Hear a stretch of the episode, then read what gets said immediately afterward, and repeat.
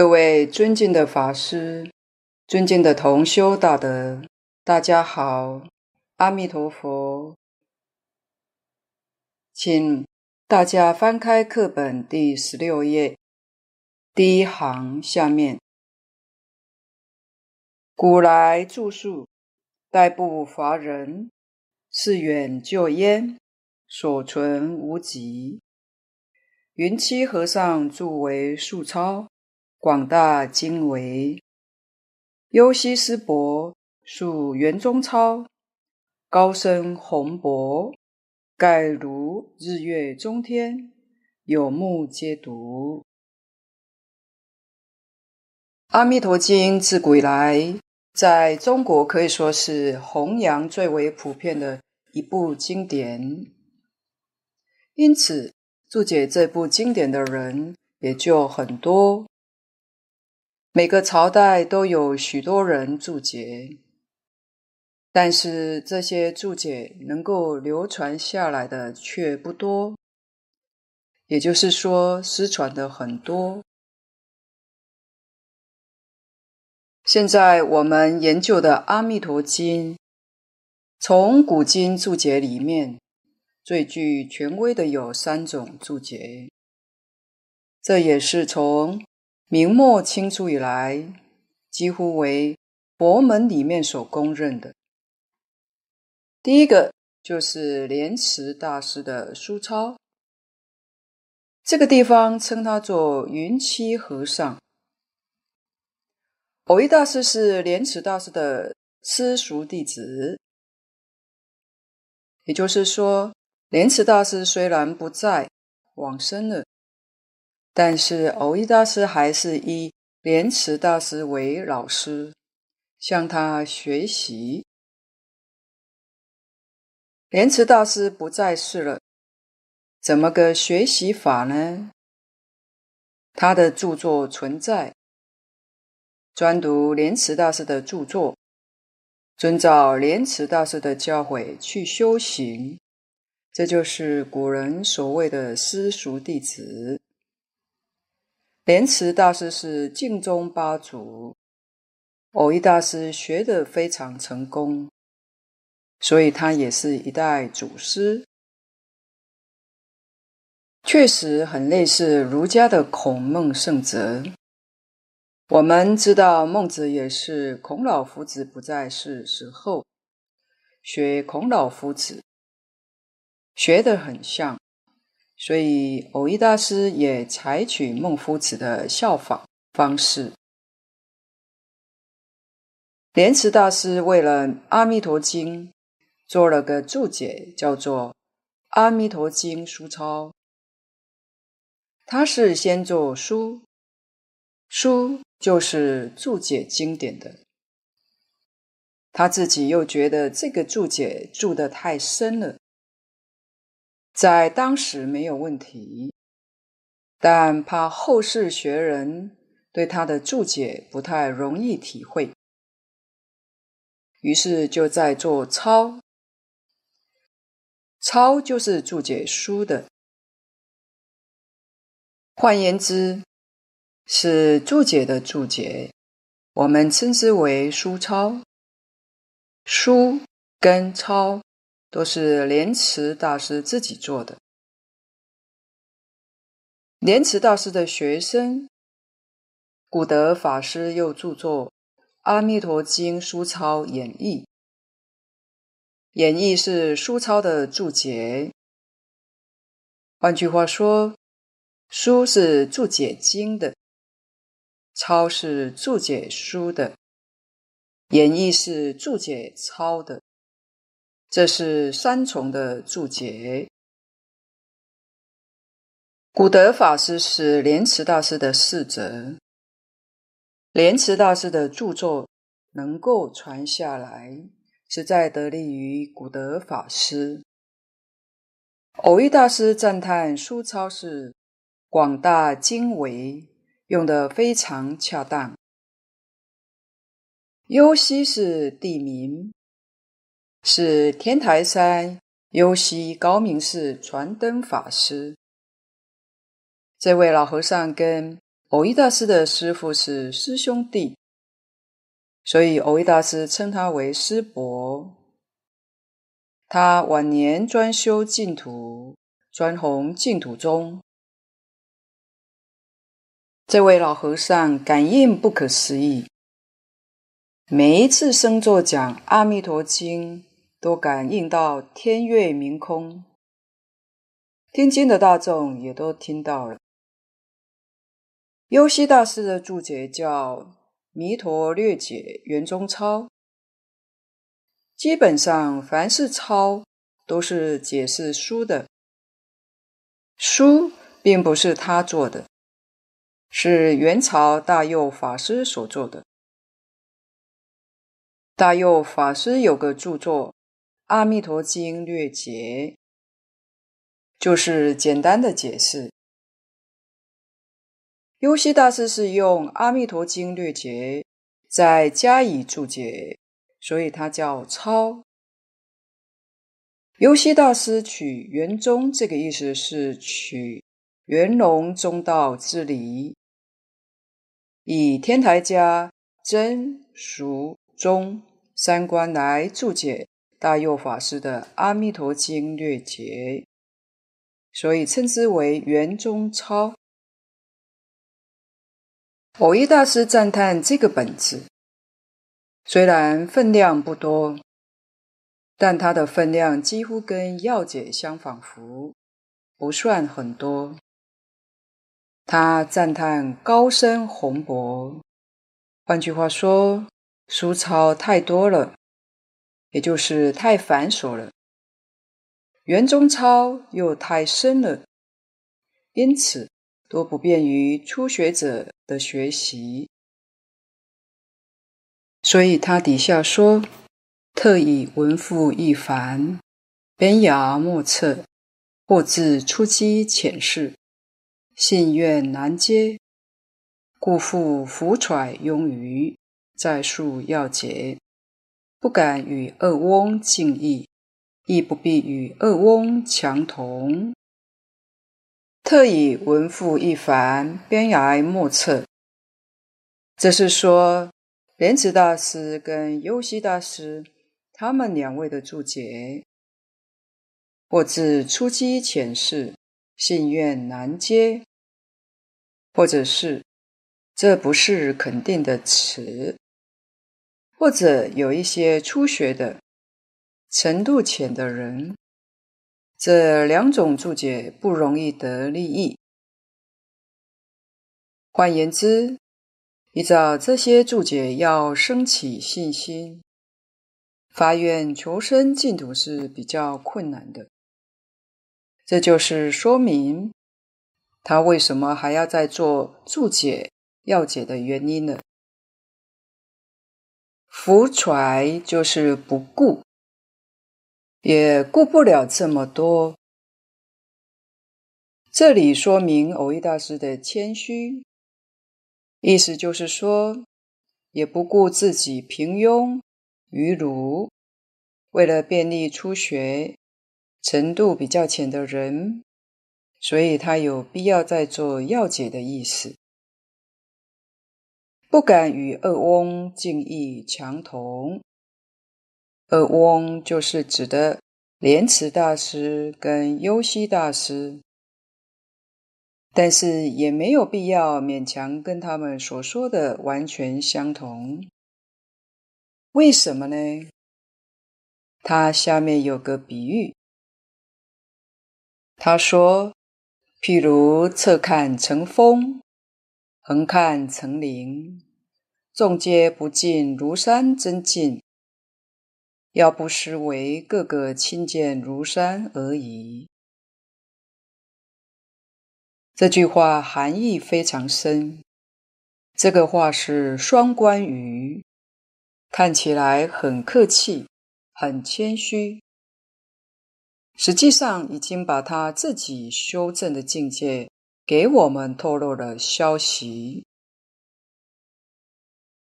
横看成岭，侧看成峰。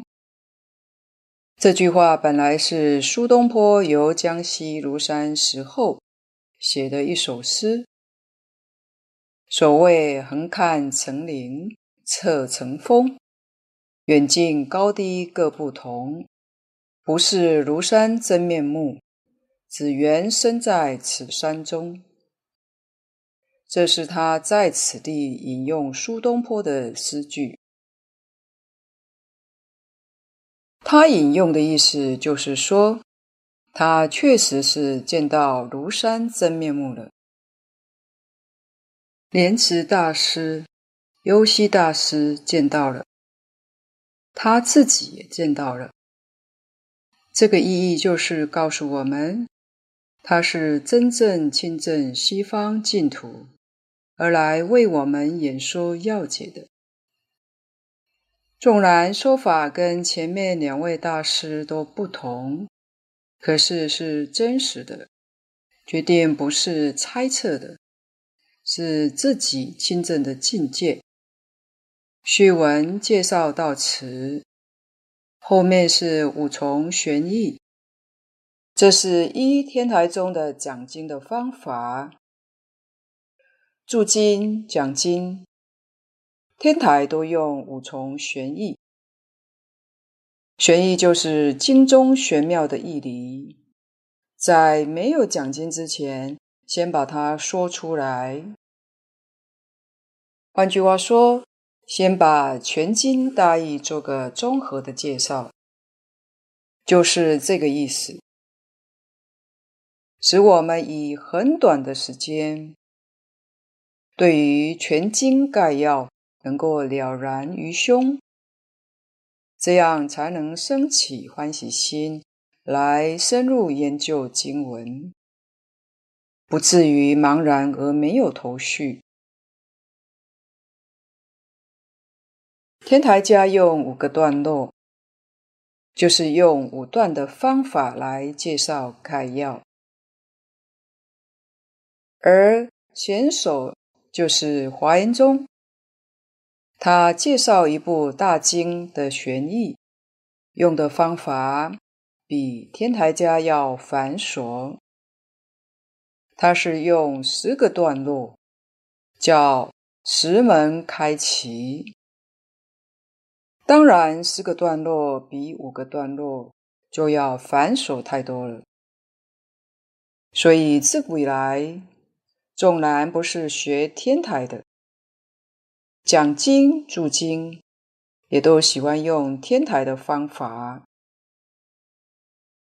蕅益大师年轻的时候学天台宗，所以他的著作几乎完全采取天台的方式。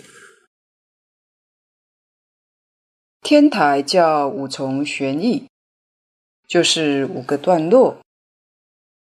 这五个段落，第一个就是解释经题，像一篇文章一样，先要讲解文章的题目。第二是辩题，辩题的意思就是说，这部经典它的理论依据。佛是根据什么说出来的？如果这个依据我们不明了，信心就很难建立。假如我们明白佛所讲的这部经，确实是根据一个真实完全的理论，我们就信得过了。它不是随便说说的。所以第二个段落非常重要，说明他的理论依据，这是起信，帮助我们建立信心。我们有了信心，要怎么来修学呢？第三个段落叫明宗，明宗是讲这部经的宗旨，也就是说。讲修学的方法，修学的纲领，我们掌握到了，才真正能够用功，真正知道怎样的修学，自己才能够得到真实的利益。第四个是论用，宗是修因，用就是结果。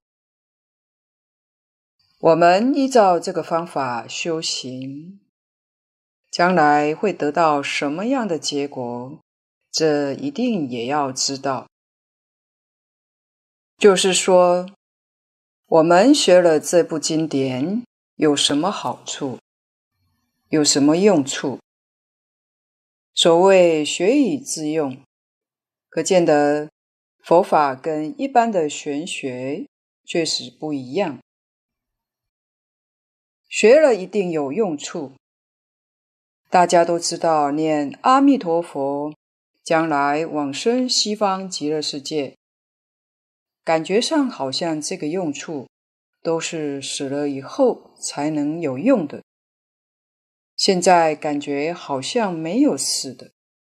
其实这是错误的。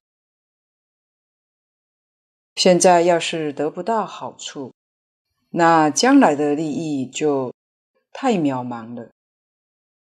所以我们在这部经典里面所学习的真实的受用就在眼前，现前就可以得到的。最后一段叫判教。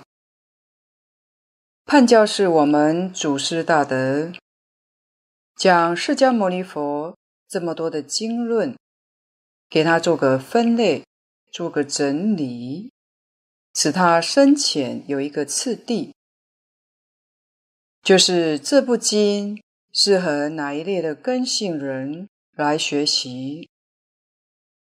根性有上、中、下三等根性。或者是初学，或者是老修，好像排课程一样，应该排在第几个学年？判教是有这么个意思，就是用这五个段落，将这部经典的概要为我们介绍出来。下面是第一个段落。解释经题。第一是名，此经以能说所说人为名。我们现在采用的本子是鸠摩罗什大师所翻译的。罗什大师翻译这个本子叫《佛说阿弥陀经》。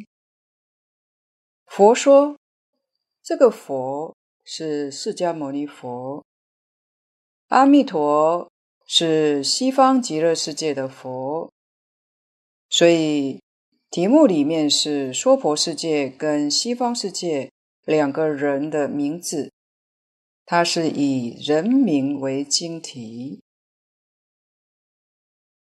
下面就解释，佛者，此土能说之教主。即释迦牟尼，成大悲愿力，生五浊恶世，以先觉觉后觉，无法不知，无法不见者也。他的注解确实是简单，也很容易明了。他解释佛字。佛说这个佛，此土就是我们这个世界。能说的教主，教是教学，主是主讲人，是在这个讲座里面的主讲人。所以这个教主是主讲人，就是释迦牟尼。有关释迦牟尼佛的故事，各位。在许多地方都能查到释迦牟尼这个名号，在前面介绍过了。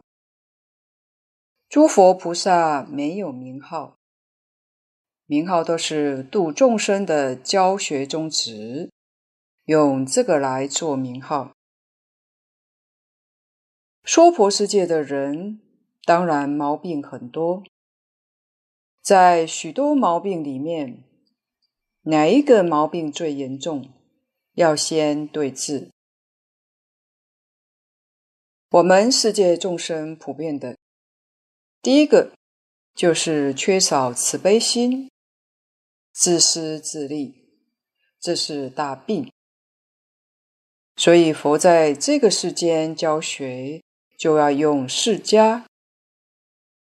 释迦翻成中文的意思叫做能仁，是仁慈的意思。我们今天讲的博爱慈悲，《无量寿经》里面就有博爱，所以博爱这两个字出自于《无量寿经》，这都是释迦的含义。第二个，我们这个世间人心不清净，所谓是妄想太多，昏沉太多。所以名号上用个摩尼，摩尼是寂寞的意思。寂寞用现代的话讲，就是清净心，心地清净一尘不染，是这个意思。释迦牟尼是印度语言，是梵语，它的含义就是仁慈与清净的意思。这是我们众生的大毛病。佛提出这个教学的宗旨，让我们时时刻刻警觉到，提醒自己。所以，我们念这个佛的名号，如果不知道它的含义，里面没有关照的功夫，就是没有提醒自己的意念。那么这个名号是白念了，所以我们一定要晓得名号的含义，使我们念这一句名号，其实就是唤醒自己，把自己本性里面的大慈悲心念出来，把自己本有的清净心念出来，这就是释迦牟尼的意思。释迦佛成大悲愿力生五浊恶世。我们到这个世间来，我们为什么要来呢？大概都不清不楚。等到接触佛法之后，佛告诉我们：凡夫在六道里面，我们生到人道。人生是愁业的，你怎么来的？是酬偿业报而来的。佛为我们说这么一句话，想一想，果然没有错。人生是为酬业而来的，真的。我们过去造的善业，这一生就很享福。一生称心如意，得的是善果。如果过去做的业不善，我们这一生生活的就很痛苦，事事多不顺心，多不称意。换句话说，就是讲因果报应，这才是真正的事实真相。我们把这个事实真相弄清楚、弄明白了，所谓是心安理得，心安了，就不要再怨天尤人。所以命里头是富贵的，就安于富贵；命中是贫贱的，安于贫贱。为什么呢？事实真相弄清楚，心就安了。心一安，人就定了。定就生智慧，生智慧才能够改造命运，才能够转移命运，这是事实。我们虽然过去是造的业。这一世受报，其实没有关系。真正明白之后，我们现在断一切恶，修一切善。纵然有恶报，恶报很快就报尽了。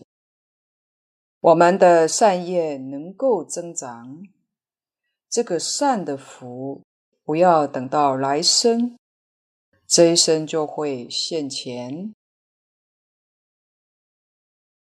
各位要是读了《了凡四训》，像了凡先生一样的修学成就的人，在古代中国历代是很多的，只是没有写书留下来而已。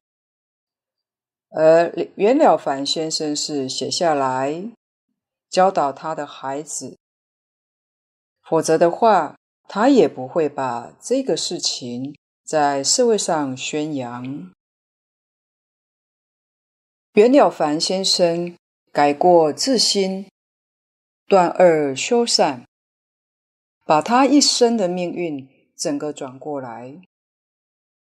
而佛在经典里面讲的比他说的更详细、更透彻。佛家常说。佛事门中有求必应，这一句话是真的。净空老法师过去刚学佛时，他的老师张家大师就告诉他说：“求一定要明理，要懂理论，要懂方法，如理如法的求，没有不感应的。”没有求不到的，你求求不到，是当中有障碍。你把这个障碍去掉，就有求必应了。我们读了这部经，这部经典里面教我们所求的，真是至高无上，教我们求成佛。成佛都能够求得到，世间什么名闻利养、功名富贵、长寿，这些鸡毛蒜皮，哪有求不到的呢？最难是成佛、成菩萨，这个难如果都能够求到，那其他的没有求不到的。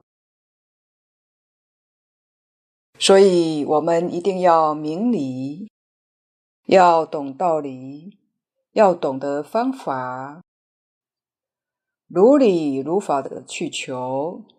第一个好处，可以把业报身转变成愿力身。如果不能在这个地方转变过来，那我们就白学了。转成愿力身，就是乘愿再来，这个业报身就报了。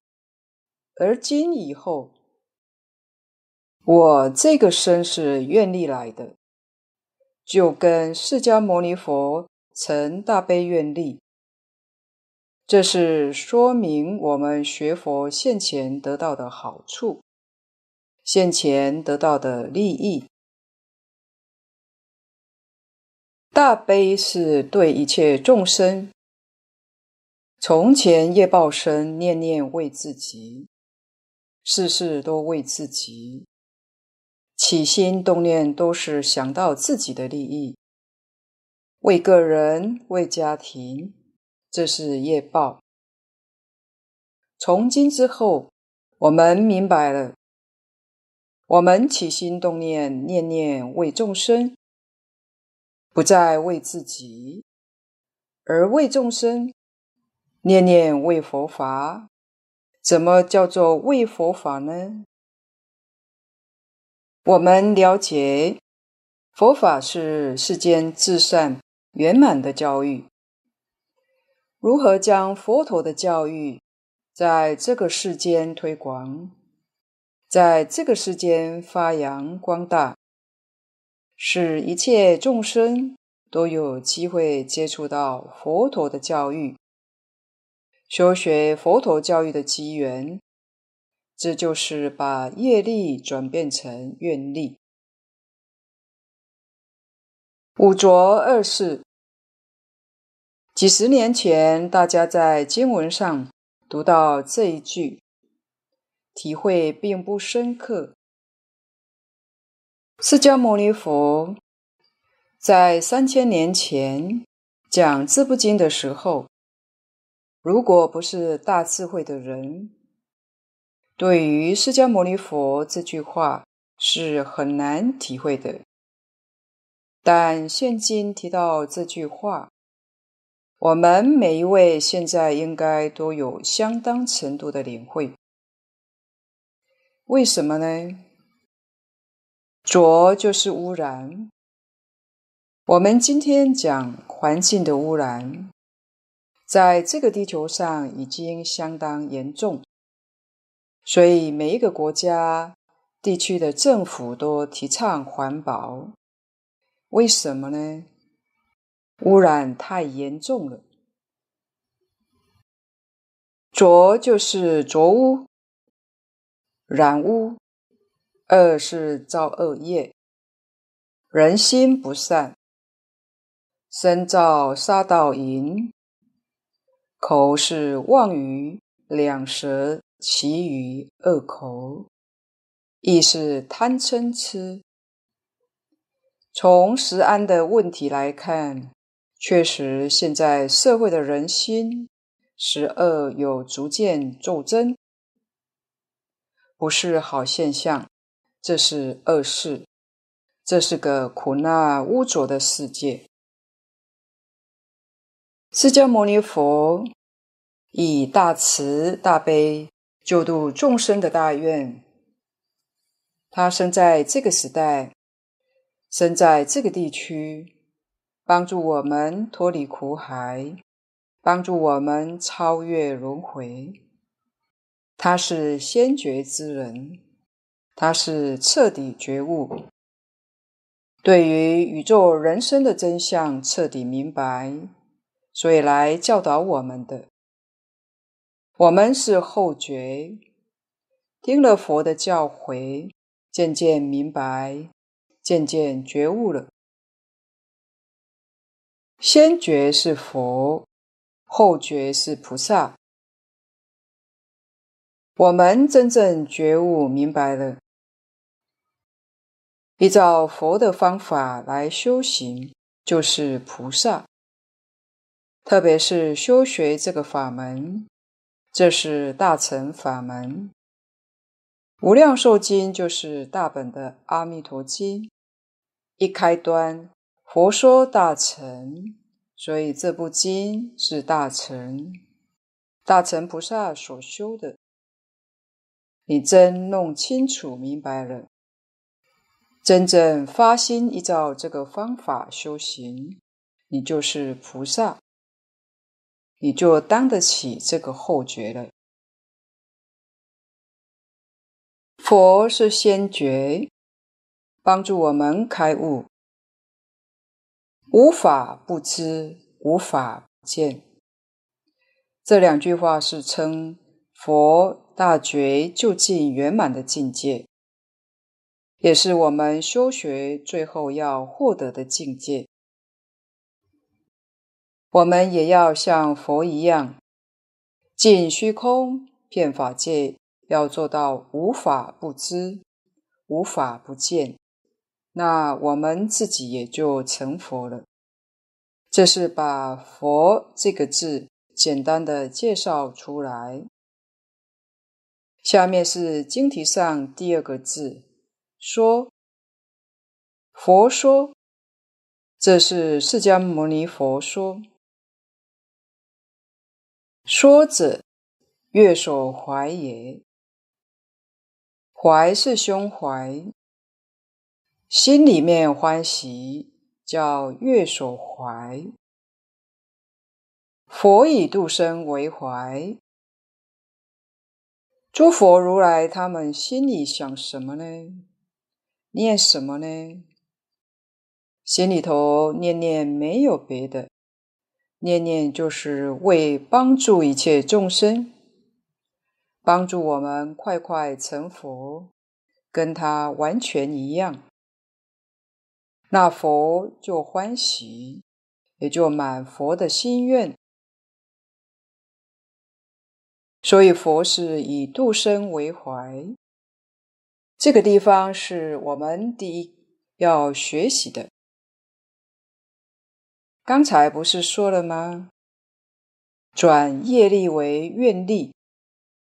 如果我们心愿跟佛的心愿相同，这个愿力大，业力立刻就转掉，就摆脱掉了，摆脱得干干净净。换句话说，念头一转，我们就变了。从前是六道里头的众生，现在变成菩萨，变成了法界的法身大士。念头一变就转过来，问题就是我们会不会转，肯不肯变呢？这个心一变就转过来了，所以一定要以度生为怀。念念帮助一切众生，不要想自己，要想一切众生。怎样把佛法这样美好的教育、圆满的教育介绍给一切众生呢？推荐给一切众生呢？你真的发这个愿，你跟诸佛如来就同愿同德同行了。众生成佛稽首，这句话是过去祖师大德讲经说法并没有说过的，注解里头也没有看到过。蕅益大师很难得，真的把佛的心愿说出来，可见得这个法门不可思议。众生成佛即熟。这个法门是什么呢？这个法门是叫众生成佛的法门。如果你成佛的机缘没有成熟，说这个法门你不能接受，你也不相信，没得受用，那佛就不说了。佛说这个法门是看到你。现在成佛的机会到了，所以世尊把这个念佛法门介绍给你。你依照这个法门去修，这一生就能成佛。各位想想看，还有哪一件事情能够使佛比这个更欢喜？没有了。在《无量寿经》的发起序里面，阿难尊者看到释迦牟尼佛容光焕发，他跟世尊那么多年，从来没有看到过像今天这样精神好、容光焕发，是什么原因呢？因为可以讲《无量寿经》的机会到了。也就是看到大众成佛的机缘成熟了，所以佛的欢喜是从来没有见到过的。这一句难得蕅益大师为我们道破：未说难信法，令究竟脱，故悦也。假如你的机缘若不成熟，佛说这个法。没有用处。你的机缘成熟了，什么叫熟了呢？你一听就懂，这是成熟了。你一听就相信，一听就肯修，就肯做。这个人机缘成熟，在这一生当中可以永远脱离轮回。换言之，现在这个身虽然还在，但这个身就是佛经上讲的叫最后身，在六道里头，生死轮回了无量劫，下一次没有了，因为超越轮回了，所以现在这个身在六道里头就叫做最后身，因为超越六道轮回了。这是说难信法，令究竟脱。究竟脱是成佛，脱是解脱，就近的解脱。为什么？因为你生到西方极乐世界是一生，不是第二生去的。各位要知道，凡是生到西方极乐世界的人，临终的时候，并没有断气，人是活的。看到阿弥陀佛来接引，佛垂手来接引，是跟佛走了，所以是活着去的，是跟佛走了才断气，不是死了以后才往生的。各位一定要把这个事实弄明白。所以，这个念佛法门真的是不死的法门。所以，念佛功夫好的人，能够预知时至，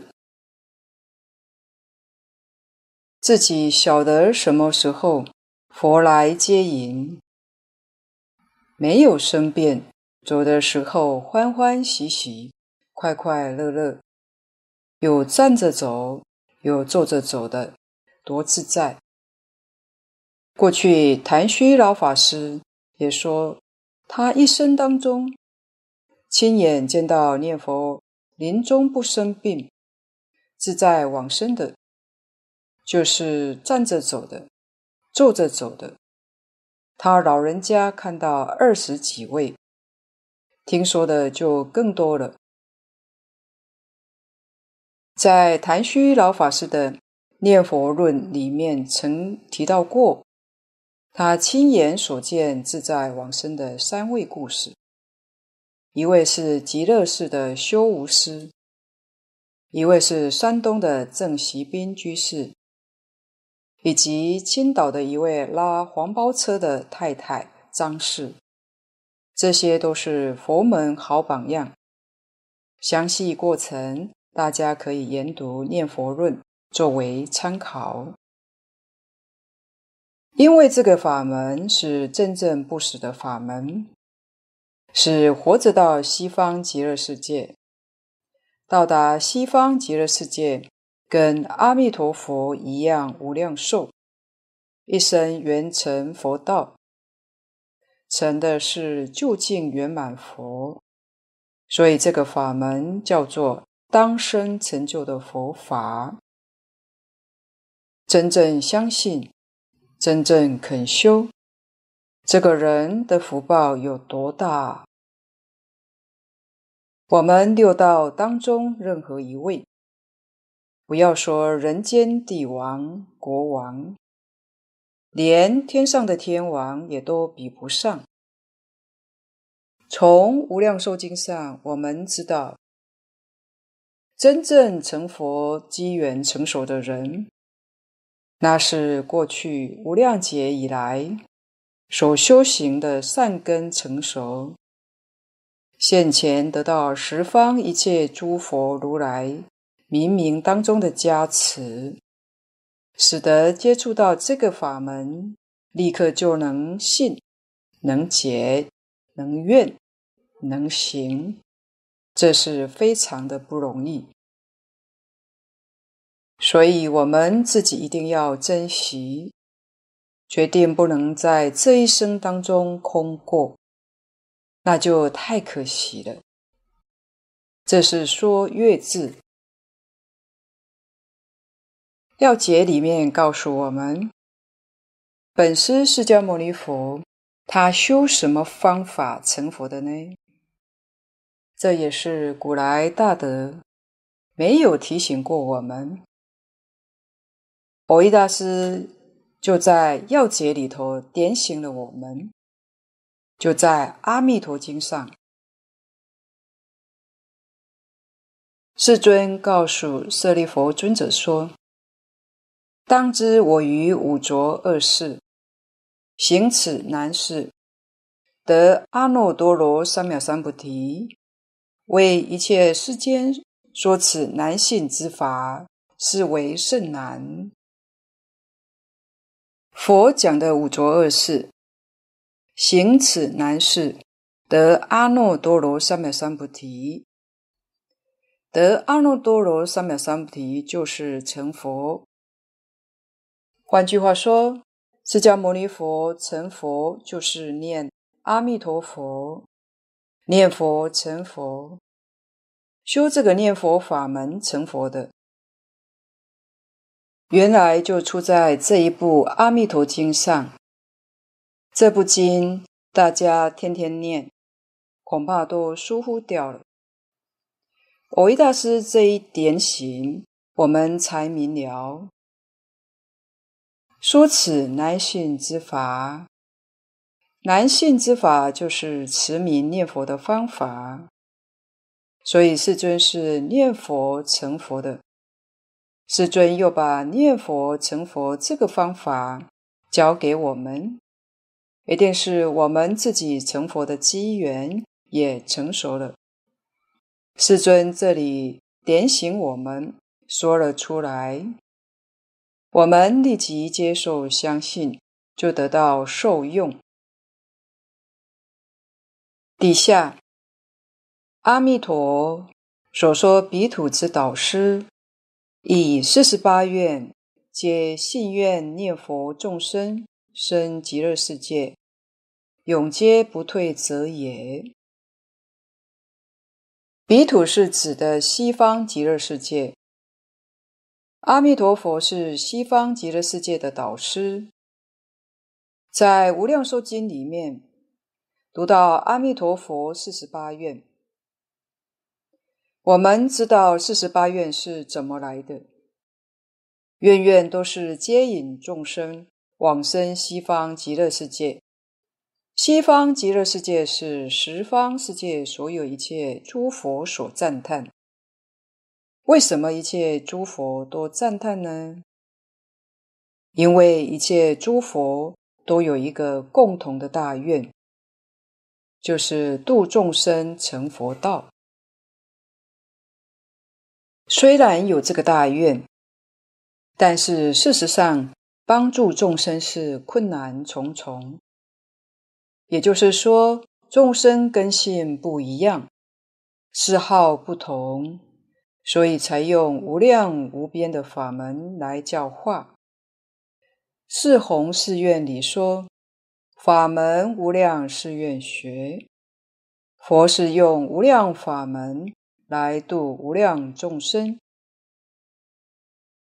阿弥陀佛真是具有高度智慧，太巧妙了，就用一个法门就能够普度所有一切众生，所以令一切诸佛不能不佩服的，不能不赞叹。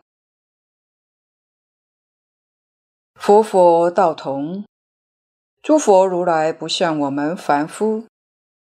凡夫看到你有个好法门，产生嫉妒，想办法来障碍你，这是凡夫。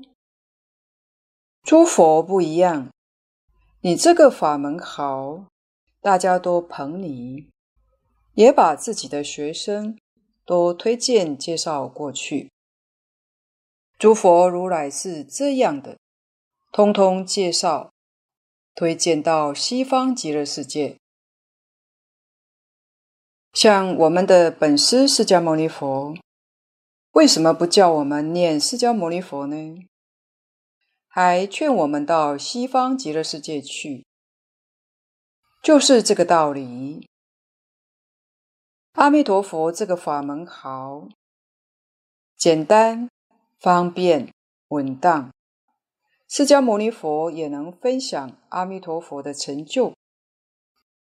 既然释迦牟尼佛分享阿弥陀佛的成就，十方一切诸佛如来也没有例外的，通通都分享阿弥陀佛的成就，所以多劝一切众生念阿弥陀佛，求生西方极乐世界。因此，西方世界就无比的殊胜庄严。西方极乐世界怎么去呢？条件很简单，就四个字：信愿持名。信是你真相信，愿是你真正想去，真正肯去。那只要你一天到晚老老实实念这句“南无阿弥陀佛”就行了，这么容易，这么简单。只要专心修学，临命终时，阿弥陀佛一定来接引你。这是阿弥陀佛的本愿。四十八愿里面，我们看到，当我们这个业报之身。快要报完的时候，他就会来接引我们，永接不退。这句话非常重要，因为我们修学任何一个法门，在一切诸佛刹土修行，都是进进退退的，所以修行的时间才拉得很长。很难成就。西方世界最大的优点就是决定不会退转。西方世界就好比是诸佛如来在法界里头办的一所大学，阿弥陀佛是校长，诸佛如来劝大家都到这个学校去求学。到了这个学校，只有升级。没有留级，也没有退学的。你说这个学校有多好啊？升级，经上也说得很有道理。有人升得很快，有人升得比较慢一点，那是个人到西方极乐世界用功勤斗的关系，很勤奋。很认真，就很快速的往上提升。要是稍微懈怠一点，当然你的进度就比较慢一点。但绝对是进步，不会是退步的，只有进得快慢而已。就是这么好的一个地方，不退转。佛在《大乘经》里面跟我们讲了有三种，第一个叫位不退，第二种行不退，第三种叫念不退。在我们这个世界，这三种不退地位不相同。第一种位不退，小臣要是正得出国。这就是圣人了。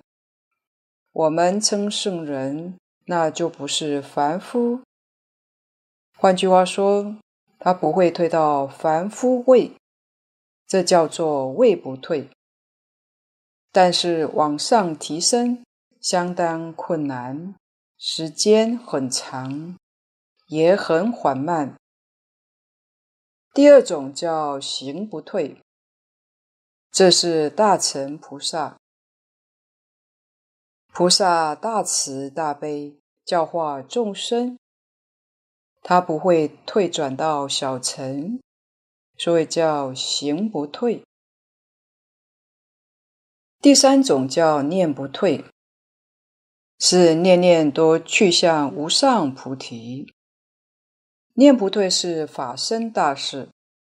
像《华严经》上讲的四十一位法身大事，就是破一品无明，证一分法身，这样的菩萨才是念不退。